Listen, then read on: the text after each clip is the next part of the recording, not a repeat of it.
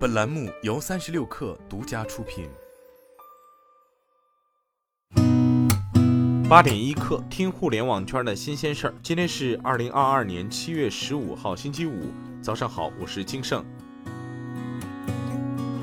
据上证报报道，中国五菱昨天宣布，五菱正式进军混动新能源汽车市场。按照规划，五菱混动拥有 HEV 和 PHEV 两条路径。将根据当前大部分用户的使用场景，率先推出不插电混动 HEV，意在为充电生态还不完善、充电不方便的用户提供最合适的解决方案。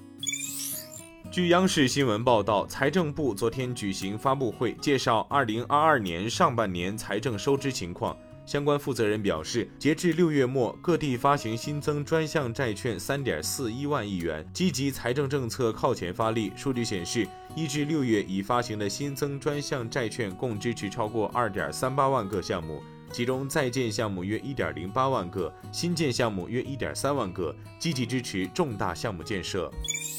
中国新能源领域首单全球存托凭证七月十三号在伦敦证券交易所成功上市。存托凭证 DR 是由存托银行所发行的几种可转让股票凭证，证明一定数额的某外国公司股票已寄存在该银行。每个存托凭证代表一定数量境外公司发行的基础证券，按其发行或交易地点不同，存托凭证被冠以不同的名称。在上交所上市的叫中国存托凭证，在伦交所上市的叫全球存托凭证。此次中国企业在伦交所完成全球存托凭证，意味着国外投资者可以直接购买该公司的存托凭证。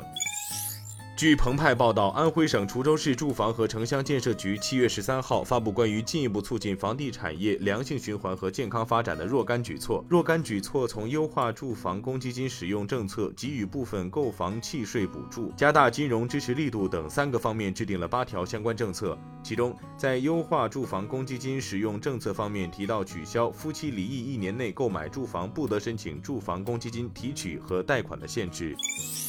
据新浪科技报道，虽然全球智能手机市场可能已经陷入困境，但苹果公司的 iPhone 十三仍然卖得不错，而且即将上市的新一代产品 iPhone 十四的表现可能会更好。知情人士称，苹果已经开始试产 iPhone 十四，并计划于八月份量产，而且苹果已经告知供应商，iPhone 十四上市后的初期销量将高于一年前的 iPhone 十三。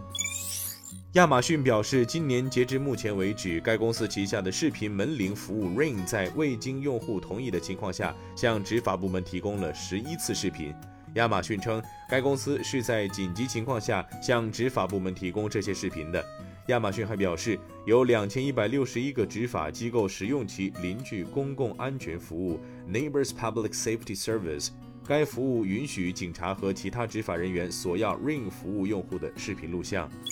比尔及梅琳达盖茨基金会宣布，计划到2026年将年度赠款支出提高到每年90亿美元。较新冠疫情之前提升百分之五十。比尔盖茨通过社交平台宣布向基金会捐资两百亿美元。沃伦巴菲特上个月也向盖茨基金会捐资三十一亿美元。这两笔捐资将使盖茨基金会的总资金达到约七百亿美元。新的捐资将促使盖茨基金会加大对现有关注领域的投入，包括以中低收入国家为重点的全球健康和发展、性别平等和教育项目等。